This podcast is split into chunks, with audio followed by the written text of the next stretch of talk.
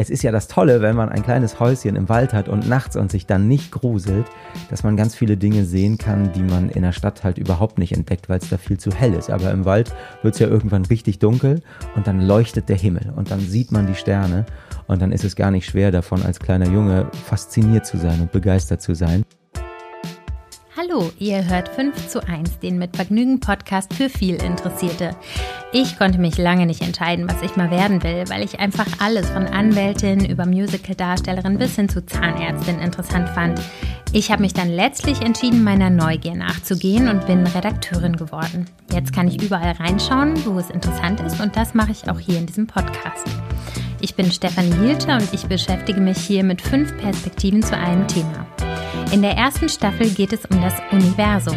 Ich treffe mich mit einem Astronauten, einer Astrologin, dem Raumfahrtbeauftragten des BDI, dem Präsidenten der Berliner Planetarien und heute mit Benjamin Stöwe, seines Zeichens Wettermoderator beim ZDF Morgenmagazin. Er ist der größte Star Trek-Fan, den man sich nur denken kann, denn er gründete das kleinste Star Trek-Museum der Welt und er hat es sogar geschafft, als Synchronsprecher für Star Trek zu arbeiten. Die heutige Episode ist von Blinkist gesponsert. Zu Blinkist erzähle ich euch später noch mehr, aber jetzt erstmal rein ins Raumschiff Eberswalde. Benjamin Stöber, mit dir sitze ich gerade im Keller deines Elternhauses. Warum sitzen wir hier?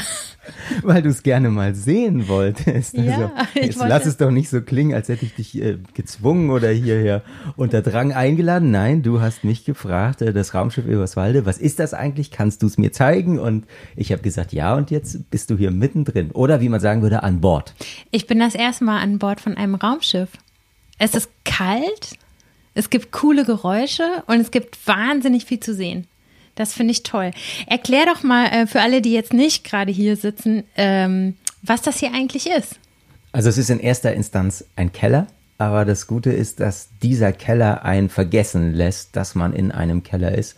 Das Schöne an einem Keller kann ja sein, dass man zum Beispiel keine großen Fenster hat, durch die irgendwie die Sonne reinscheinen kann. Das Schöne an dem Keller ist auch, dass es relativ kühl ist, wie im Weltraum auch. Und das Besondere an diesem Keller ist, dass er der Keller vieler sehr wohlmeinender Menschen ist, die in diesem Haus leben und die in regelmäßigen Abständen mir dann quasi diesen Keller überlassen. Und immer wenn sie das tun, dann wird aus einem normalen Keller, in dem es Fahrräder gibt und Kartoffeln und eben auch Wäscheleien, wird dann ein klitzekleines Star Trek Museum und in dem sitzen wir jetzt. Und dieser Ort, an dem wir sitzen, war ganz lange für meine Star Trek Sammlung, die irgendwie entstanden ist, seit ich ein kleiner Junge war, der Lagerraum. Hier standen ganz viele Kisten und Kartons und alles war verpackt und das ist für die Ausstellungsstücke und die Sammlerobjekte bestimmt sehr gut. Ne? Alles ist original verpackt, da kann nichts passieren, niemand kommt ran, Licht sowieso nicht, aber man hat halt nicht so viel davon. Und das stand alles hier in diesem Raum. Und dann habe ich vor, vor vielen Jahren, 2008, eine eine E-Mail geschrieben, auf die ich hin eine positive Antwort des Stadtmuseums bekommen habe. Und die haben gesagt, ja, hol doch mal deine ganzen Sachen da aus diesem Keller raus, mach eine Ausstellung daraus und wir zeigen das im ältesten Haus von Eberswalde. Das ist passiert. Und im Anschluss gab es dann noch eine weitere Station, aber dann landeten die Dinge wieder hier im Keller und ich dachte, kann man nicht aus diesem kleinen, kleinen Lagerraum ein noch kleineres Star Trek Museum machen und zum Glück. Meine Familie hielt das auch für eine gute Idee, sagte, okay, mach im Keller, was du willst, aber halt das restliche Haus bitte frei von Star Trek. Ansonsten hast du da unten freie Bahn und das ist passiert und das ist jetzt alles in allem äh, sieben Jahre her. So lange gibt es jetzt hier im Keller dieses kleine Museum, das Raumschiff Eberswalde auf 17,01 Quadratmetern. Deine Begeisterung ist aber ja schon viel älter als sieben Jahre. Du hast mir eben schon erzählt, du warst ungefähr sieben Jahre, also ein kleiner Junge, als es so anfing. Ähm, nimm mich doch mal so ein bisschen mit auf die Reise? Wie bist du mit Star Trek in Berührung gekommen und wie, ähm, was hat das mit dir gemacht? Warum ist gerade das dein Thema? Warum fasziniert dich Star Trek? Weil Star Trek, glaube ich, damals eine, eine Leidenschaft vertieft hat, die ich sowieso hatte für für, für die Nacht vor allem erstmal. Ich fand die, Nacht immer spannend. Und ähm, meine Familie hat ein, ein klitzekleines Häuschen im Wald, da haben wir viel Zeit verbracht. Die Sommer, die Wochenenden, wann immer wir konnten, waren wir da draußen und eben auch nachts. Und es ist ja das Tolle, wenn man ein kleines Häuschen im Wald hat und nachts und sich dann nicht gruselt, dass man ganz viele Dinge sehen kann, die man in der Stadt halt überhaupt nicht entdeckt, weil es da viel zu hell ist. Aber im Wald wird es ja irgendwann richtig dunkel und dann leuchtet der Himmel und dann sieht man die Sterne und dann ist es gar nicht schwer davon, als kleiner Junge fasziniert zu sein und begeistert zu sein. Und dann, glaube ich, ist der Weg ganz einfach, dass man mehr erfahren möchte über diese Sterne und sich vielleicht auch fragt, was passiert da eigentlich? Und dann kam, glaube ich, tatsächlich das Raumschiff Enterprise in meine Richtung geflogen, weil ich es irgendwo im Fernsehen entdeckt habe und da waren dann Abenteuer zu sehen von eben Menschen, die zwischen diesen Sternen, die ich da des Nachts beobachtet habe, unterwegs waren in einer fernen Zukunft. Und als sechs- oder siebenjähriger Junge hat man ja noch nicht so richtig einen Überblick, glaube ich, für, für Zeit oder auch für so große Begriffe wie Vergangenheit und Zukunft. Aber das hat Star Trek so ein bisschen geprägt und da war es, glaube ich, sogar schon der Vorspann, der in, in verschiedenen Fassungen ja aber doch immer sehr deutlich machte, wir befinden uns in einer fernen Zukunft. Und offensichtlich fand für mich dieses, dieses Leben in dieser fernen Zukunft zwischen den Sternen statt, die ich da immer nachts beobachtet habe. Und deshalb hat mich das mich das einfach sehr begeistert und mit, mit jeder neuen Folge, mit, mit jeder Woche äh, mir ja da eine weitere Dimension einer möglichen Zukunft in eben diesem Kosmos eröffnet, den ich so gerne beobachtet habe. Das fand ich toll. Kannst du ähm, mir mal so die Philosophie oder die Idee von Star Trek vielleicht auch im Kontrast zu dem anderen großen ähm, Fiction-Abenteuer Star Wars erklären? Was steckt dahinter? Was ist für dich die Kernaussage dieser Serie? Ich würde sagen, also das andere große äh, Fiction-Universum ist, würde ich sagen, ja eher so, so ein Fantasy-Universum mit, mit unerklärlichen Mächten oder gar der Macht, die man irgendwie gar nicht so richtig greifen kann. Das ist eher ein, ein Märchen, das im Weltraum spielt. Und Star Trek ist Science Fiction, also weitergedachte Erzählungen auf Basis dessen, was es heute gibt und wie man sich eben die Zukunft vorstellt. Und das hat die Star Trek-Autoren, die Star Trek-Produzenten und Macherinnen und Macher schon immer ausgezeichnet, dass sie auch ganz früh eben sich nicht nur auf ihre Fantasie verlassen haben, sondern Menschen, die sich beruflich damit beschäftigen, gefragt haben, was, was wisst ihr, was könnt ihr uns sagen, wie sieht die Zukunft in 10, in 20, in 50, in 100 Jahren aus? Und diese Erkenntnisse sind mit eingeflossen und der größte Unterschied oder das Alleinstellungsmerkmal von, von Star Trek als Serie von, von Geschichten und von Serienfolgen und Kinofilmen ist der, dass ich sagen würde, heute noch viel mehr als früher, es ist ein hoffnungsfroher Blick auf die Zukunft. Und es gibt ja viele Dystopien und viele Erzählungen, in denen irgendwie alles zu Ende geht und die Menschheit von wem auch immer versklavt in irgendwelchen unterirdischen dunklen Gängen auf öden Planeten hausen muss. Und es gibt eben Star Trek, die, auch wenn uns das heute vielleicht ganz fern erscheint, umso wertvoller ist es, eine Zukunft zeigt, in der eben die Menschen und die Außerirdischen, egal aus welcher Ecke der Galaxis, erstens gut miteinander auskommen oder es zumindest in erster Instanz versuchen und dann auch in zweiter, dritter und vierter irgendwie versuchen, einen gemeinsamen Weg zu finden in einer lebenswerten und erstrebenswerten Zukunft. Ist ja schon fast sowas wie so eine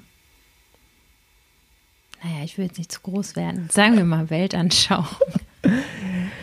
Äh, ja, also man darf am Ende ja nicht vergessen, es ist nur eine Fernsehserie. Aber das war damals ja das, das Reizvolle in, in den 60er Jahren und äh, das ist es im, im Kern, im Kern bis heute dass man, glaube ich, auch als, als Fernsehproduzent ganz oft äh, denkt, man, man muss da irgendwie, also wir sehen ja, wie erfolgreich Krimiserien sind oder alles, was so aus diesem, diesem Sektor kommt, der, der Versuchen, ein Publikum zu, zu begeistern mit einer Geschichte, die sich auch in großen Teilen im Kopf des Publikums abspielt und die eben jetzt nicht auf irgendwelche Schockmomente setzen muss, um die Leute bei der Stange zu halten, der, der ist nach wie vor da und das hat damals genau die richtigen erreicht. Und das war ja eine Zeit in den 60er Jahren, da war es schon spektakulär, dass die Serie überhaupt in Farbe produziert wurde.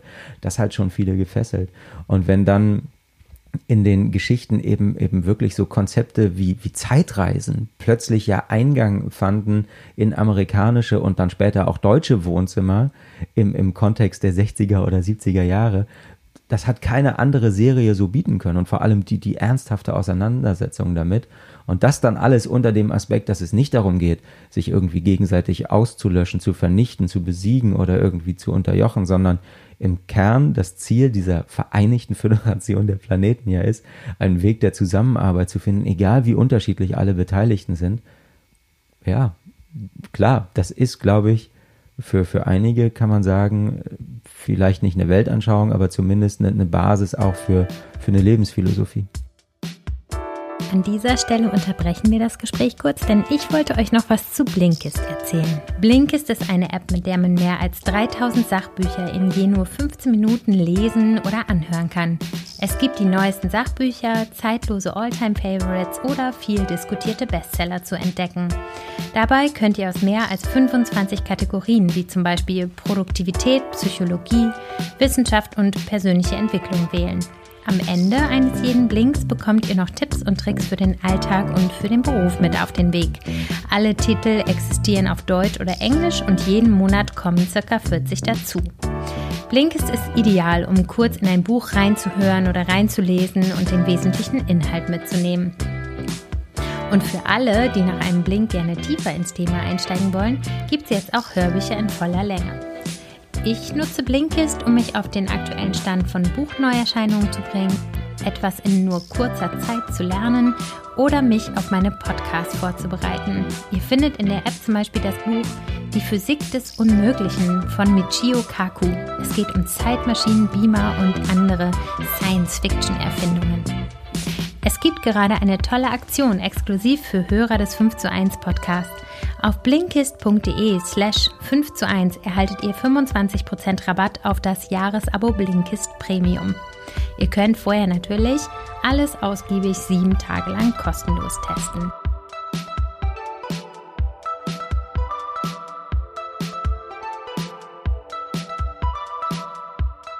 Wie haben denn deine Eltern auf deine Leidenschaft reagiert? Naiv. die haben, glaube ich, immer gedacht, äh, das geht vorbei. Und ähm, aber nicht nur naiv, sie, sie haben das, ähm, also ich sage heute manchmal, ihr hättet da viel früher irgendwas sagen müssen. Ihr hättet sagen müssen, Junge, jetzt ist mal gut. Und ehrlicherweise, das haben sie natürlich gesagt. Irgendwann haben sie gesagt, sag mal, hast du jetzt nicht schon alle Bücher? Ist nicht jetzt, nee, sag ich, es kommt ja, jeden Monat kommt ja ein neues Buch. Und äh, ja, aber hast du jetzt nicht alle Figuren? Ich, na, nee, da gibt's ja auch wieder andere. Und, ähm, und so nahm das halt immer, immer weitere Kreise und jetzt, jetzt sind wir an einem, an einem Punkt hier in diesem kleinen Museum, wo das natürlich auch nur stattfinden kann, weil meine Familie und meine Eltern das, das alles in, in der Form auch mittragen. Wir haben hier in, in diesem Raum, als, als klar war, dass aus diesem Lager ein Museum werden würde, hatte ich äh, zum Beispiel verschiedene Menschen hier eingeladen und mit denen gemeinsam zu überlegen, wie man wirklich aus diesem sehr kleinen Raum irgendwas Sinnvolles machen kann, wo es einen kleinen Rundweg gibt und wo eben dieser Museumscharakter trotz der nur 17,01 Quadratmeter entsteht, wie sich das umsetzen lässt. Und so richtig hatten die zwar alle ähm, tolle Ideen, aber nichts Praktikables. Und dann waren am Ende meine besten Partner meine Eltern. Und dann saßen wir hier nachts und abends und am Wochenende im Keller und haben Podeste gebaut und haben Windschutzpfosten verschraubt und haben irgendwie 250 mal 220 Meter große Plexiglasplatten hier irgendwie in diesen kleinen Raum buxiert und angebracht. Und äh, ja, das ohne die wäre das alles nicht passiert, dass das jetzt diesen Weg genommen hat, hätten die sich, glaube ich, vor 30 Jahren auch nicht vorstellen können. ja, krass. Und sind die selber auch Star Trek-Fans? Äh, ja, ja, ich glaube schon. Also ich glaube, sie haben mich das als Kind auch gucken lassen, weil sie wussten, das ist jetzt kein Schrott. Und ähm, sie haben das, sie haben das, sie haben das selber gesehen. Also es lief ja in der DDR nicht im Fernsehen, aber mit ein bisschen Glück konnte man ja auch das westdeutsche Programm empfangen und ähm, dann vielleicht nicht drüber sprechen. Aber auch in der DDR war Spock dann ja irgendwann ein, ein Begriff. Offiziell kam erst der erste Star Trek Kinofilm von 1979, 1986 ins Kino in der DDR, also viele Jahre später. Und äh, oft kommen Gäste hierher und, und erinnern sich daran und erinnern sich dann auch daran, wie sie dem Filmvorführer, der mit den Rollen unterwegs war, zum Teil hinterhergereist sind, um diesen Film mehrfach sehen zu können. Und ähm, in, in dieser Zeit haben auch meine Eltern natürlich Star Trek gesehen und wussten dann zumindest, okay, was der Junge da guckt und was er jetzt irgendwie gut findet, das äh, kann er auch gucken, da müssen wir keine, keine Sorge haben, das, das passt schon. Ich erinnere mich, ähm, oder ich habe so ein Foto gesehen von deiner Familie vor der Haustür. Es waren, glaube ich, 15 Leute oder so, alle in Star Trek-Uniform. Und ich äh, fand es total rührend und toll, wie diese Begeisterung, die von einem Jungen aus dieser Familie irgendwie hervorgeht, dann irgendwie so alle betrifft. Ja, ja, ja, ja, das war, äh, das haben wir, haben wir 2006 aufgenommen, ähm, hier vorm, vorm Haus, da stehen wir da alle auf der Treppe. Ich hatte für alle Uniformen besorgt und 2006 war der, der 40. Jahrestag von Star Trek und das wäre doch einfach mal cool, wenn nicht nur einer eine Uniform anhat und vor allem, wenn nicht nur ich eine Uniform anhatte, der sie ganz oft von, von den anderen, von, von meiner Großmutter, von meiner Familie irgendwie geschneidert und verfeinert bekommen hat, sondern wenn die mal alle tragen. Und das, das ist ja so. Und Fußballfans werden das, das kennen. Und, und, und ich, ich glaube ja auch, auch Menschen, die sich für, für irgendwas begeistern, man, man sucht irgendwie einen, einen Weg, dem nahe zu sein und so eine Uniform ist immer noch mal was Spezielles, aber in, in dem Fall die, die Uniform der Sternenflotte eben, eben auch zu tragen. Das war, glaube ich, auch für meine Familie, das hatte schon was. Also es macht was mit einem. Ne? Man steht so ein bisschen gerader und man wird so ein bisschen, äh, man wird so ein bisschen kühner und man wird so ein bisschen wie, wie Captain Kirk oder Uhura in dem Moment. Und ich finde auch, also ich mag das Foto sehr. Wir, wir sehen da alle sehr cool aus und ich glaube, wir wären, oder wir sind, eine coole Raumschiffbesatzung. okay. Hast du schon mal irgendwie selber fiktional was geschrieben. Du hast ja äh, so eine Hörspielreihe, da kommen wir vielleicht später nochmal drauf zu sprechen gemacht. Aber ähm, du könntest ja mal was schreiben, wo deine Familie die Besatzung ist. ja, das könnte ich machen, wo die, wo die Familie eine abenteuerliche Reise antritt. Aber ich glaube, die, die Reise, die meine Familie und ich hier in den letzten, ja, wahrscheinlich schon so roundabout 30 Jahren mit dem Raumschiff Enterprise und dem Star Trek-Universum unternommen haben, ähm, die könnte das gar nicht toppen, weil es gab in, in dieser, in dieser Reise von, von mir beginnend als, als kleinem Jungen, der eben begleitet von seiner Familie, obwohl ich sagen muss, ich war immer froh, wenn meine Familie gar nicht da war, wenn ich Star Trek geguckt habe, weil ich dann immer alle beruhigen musste und sagen, ich jetzt bitte leise ist, ich gucke, ich gucke hier gerade das und es gab auch so Phasen, da habe ich den Ton vom Fernsehen mit dem Kassettenrekorder aufgenommen, weil man ja diese Folgen auch am Anfang irgendwie gar nicht konservieren konnte, sondern die liefen und kamen in meinem kindlichen Empfinden dann nie wieder. Und ähm, ich war immer froh, wenn ich alleine zu Hause war und, und dann auch gerade beim Vorspann und beim Abspann den Fernseher wirklich so laut stellen konnte, weil, weil ich diesen Marsch so mochte und diese Musik. Und ich dachte immer, um, um meine Güte, gleich wird's klopfen oder klingeln und dann stehen die Nachbarn vor der Tür, weil das ganze Haus muss diesen Vorspann hören. So laut hatte ich den Fernseher. Und da war ich eigentlich immer ganz froh, wenn ich alleine zu Hause war.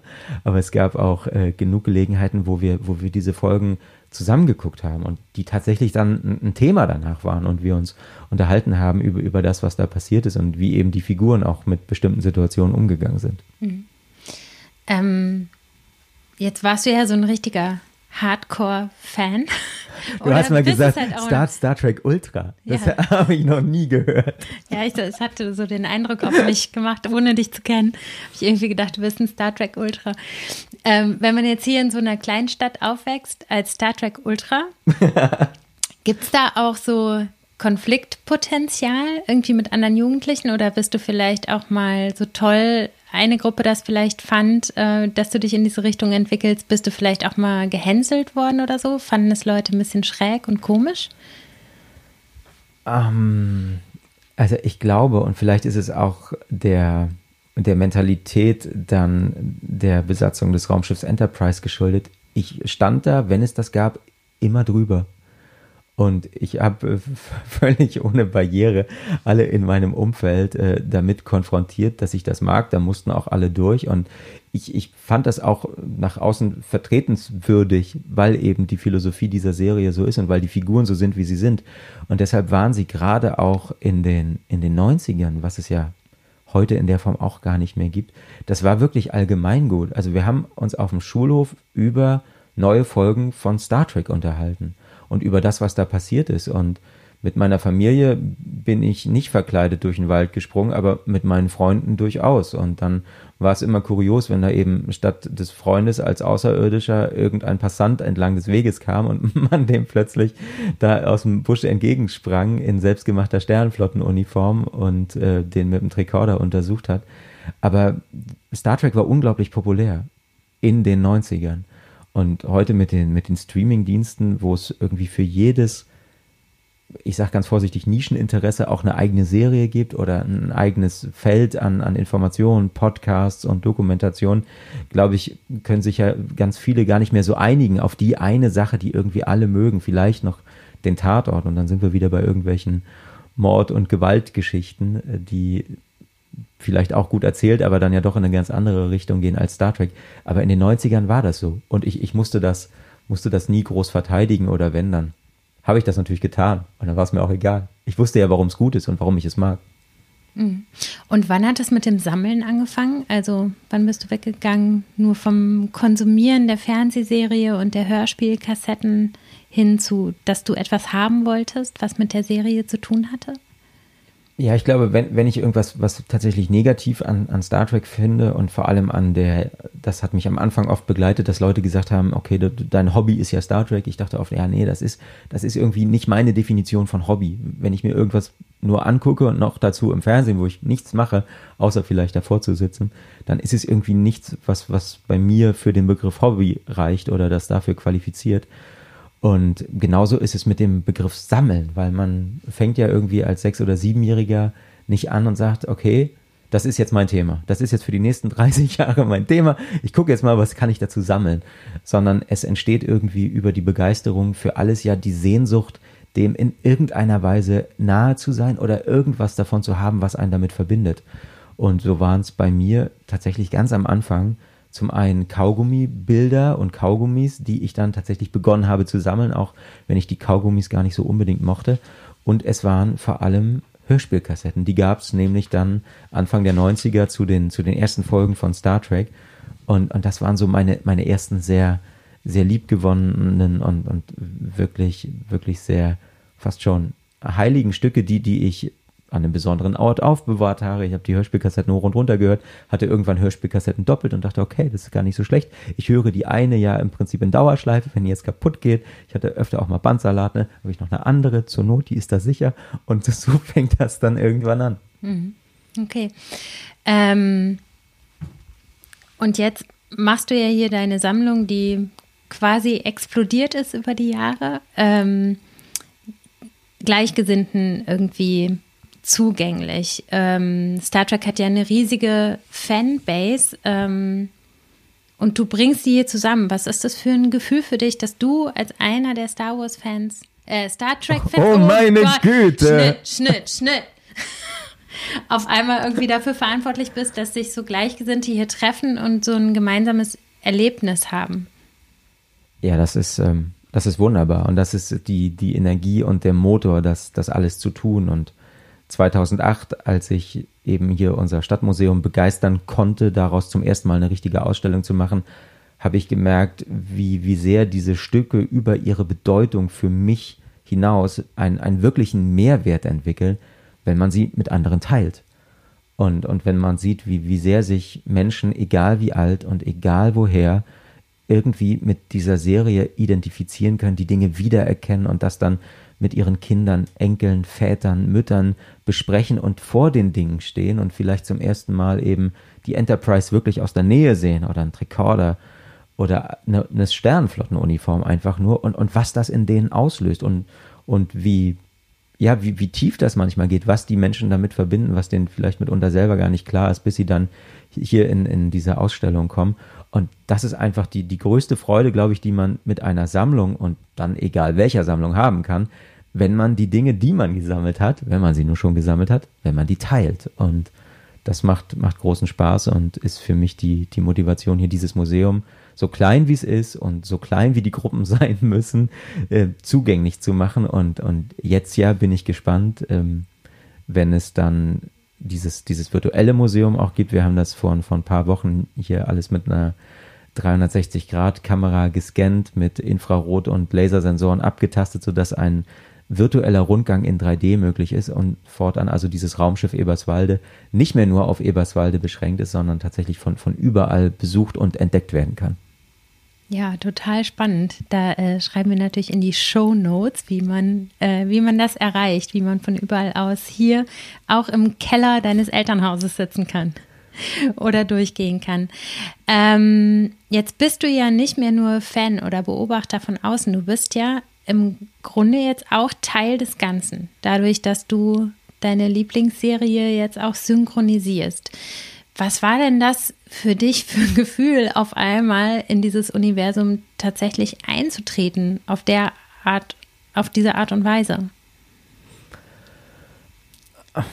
Ja, das, also es ist, das ist unglaublich. Es ist wirklich un unglaublich und man sagt ja vielleicht mitunter öfter, als man es tun sollte, dass Dinge unglaublich sind, aber in diesem Fall ist es unglaublich vom ersten bis zum letzten Buchstaben, weil das ein, einfach ja was ist und, und ich, ich fühle immer noch den sechs- und sieben- und achtjährigen in mir, der vom Fernseher sitzt und der den Abspann laut hört und anguckt. Und in diesem Abspann stand immer ganz am Ende deutsche Bearbeitung, Arena Synchron Berlin. Und, und ich kannte alle Namen in diesem Abspann und nie im Leben unter keinen Umständen vermutet man ja, dass es irgendwann mal einen Tag geben wird und eine Situation, in der ich Teil eines solchen Abspanns werde und in eben diesem genannten Synchronstudio in dem Fall stehe und an dieser Serie mitarbeite und dann da einer der, der Hauptfiguren meine Stimme leihe. Und das ist einfach ein unglaublicher Moment gewesen und es ist nach, nach vielen Jahren ja passiert, die ich meine Zeit auch in Synchronstudios verbringe und, und Schauspielern aus der ganzen Welt meine, meine Stimme leihe, dass plötzlich da diese Star Trek-Serie kommt und ich, ich war nervös wie noch nie zuvor als wir das synchronisiert haben und als das losging. Und äh, der Regisseur fragte auch, meine Güte, was ist denn los mit dir?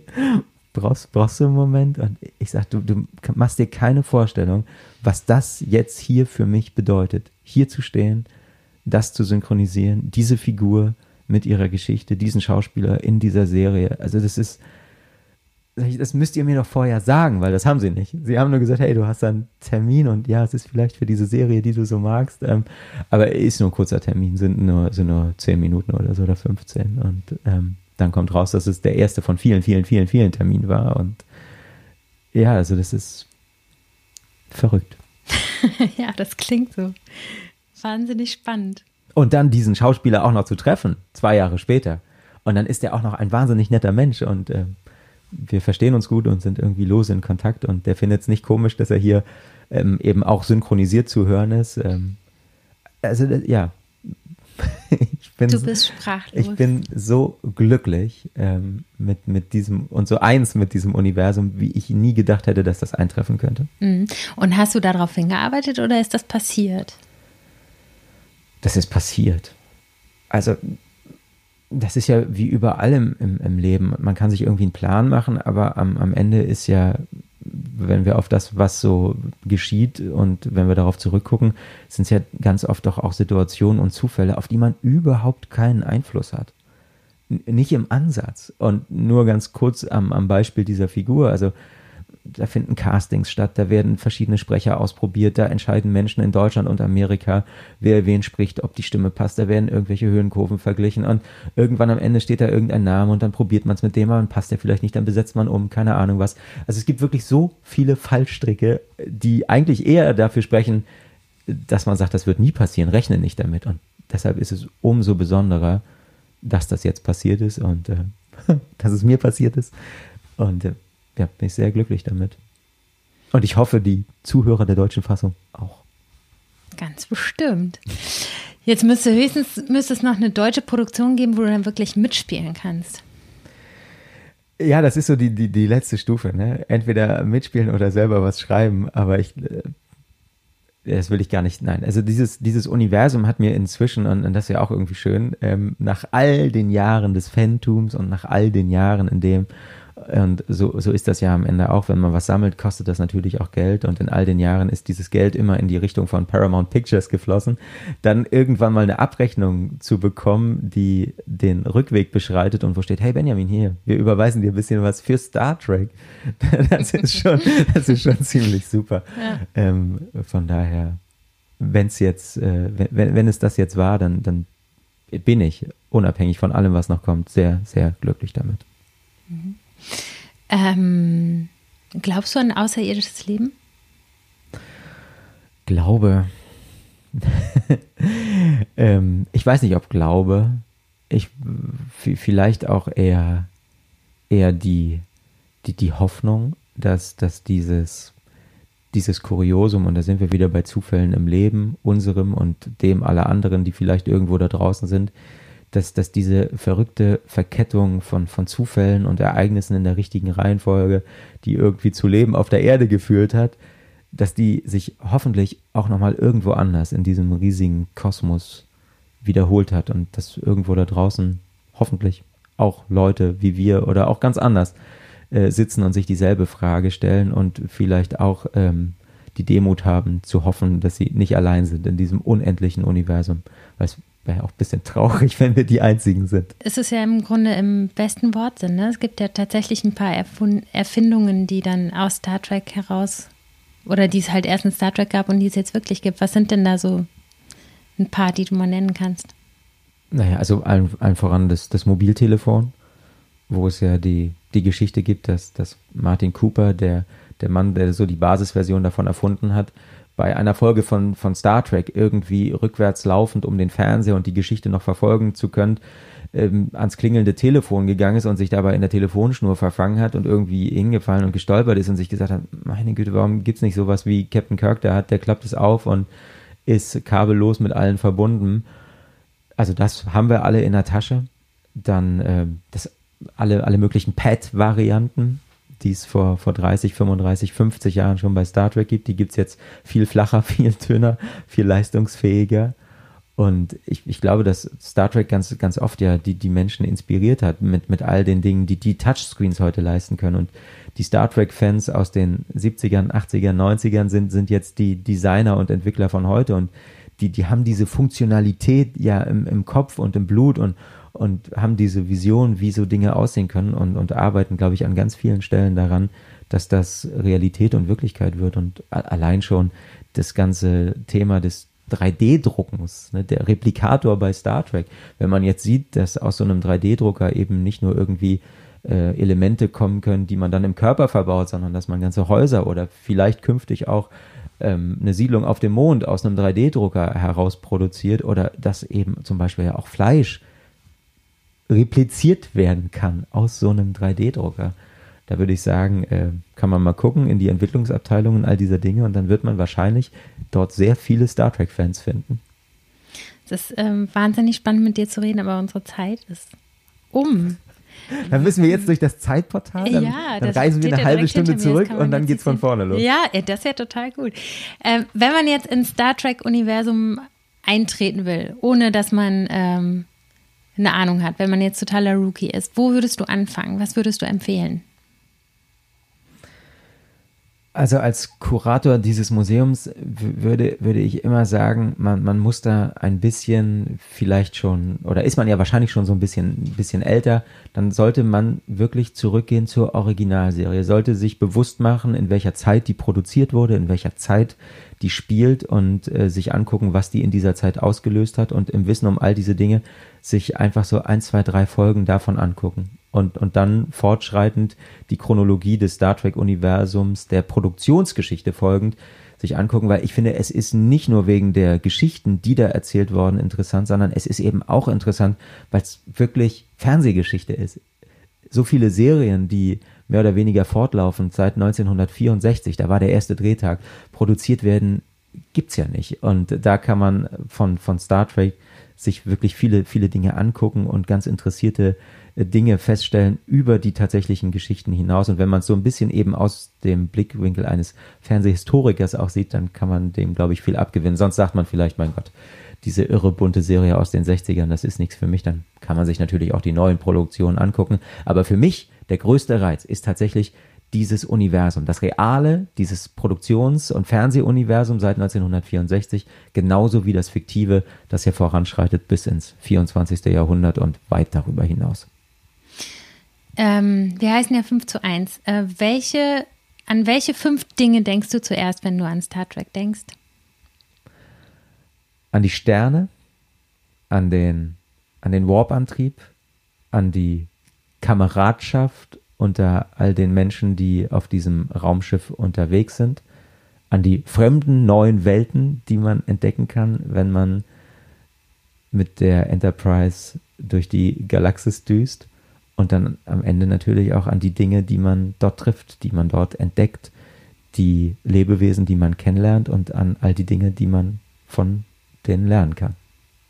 Okay, super. Dann würde ich sagen, live long and prosper. danke gleichfalls.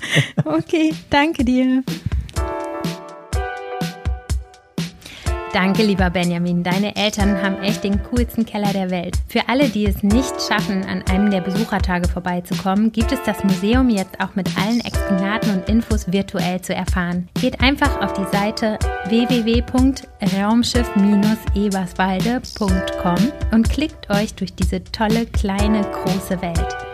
Ich schreibe euch den Link auch nochmal in die Show Notes. Außerdem findet ihr auf meinem Instagram-Account Stefanie Hielscher noch eine Mini-Führung durch das Mini-Museum von Benjamin.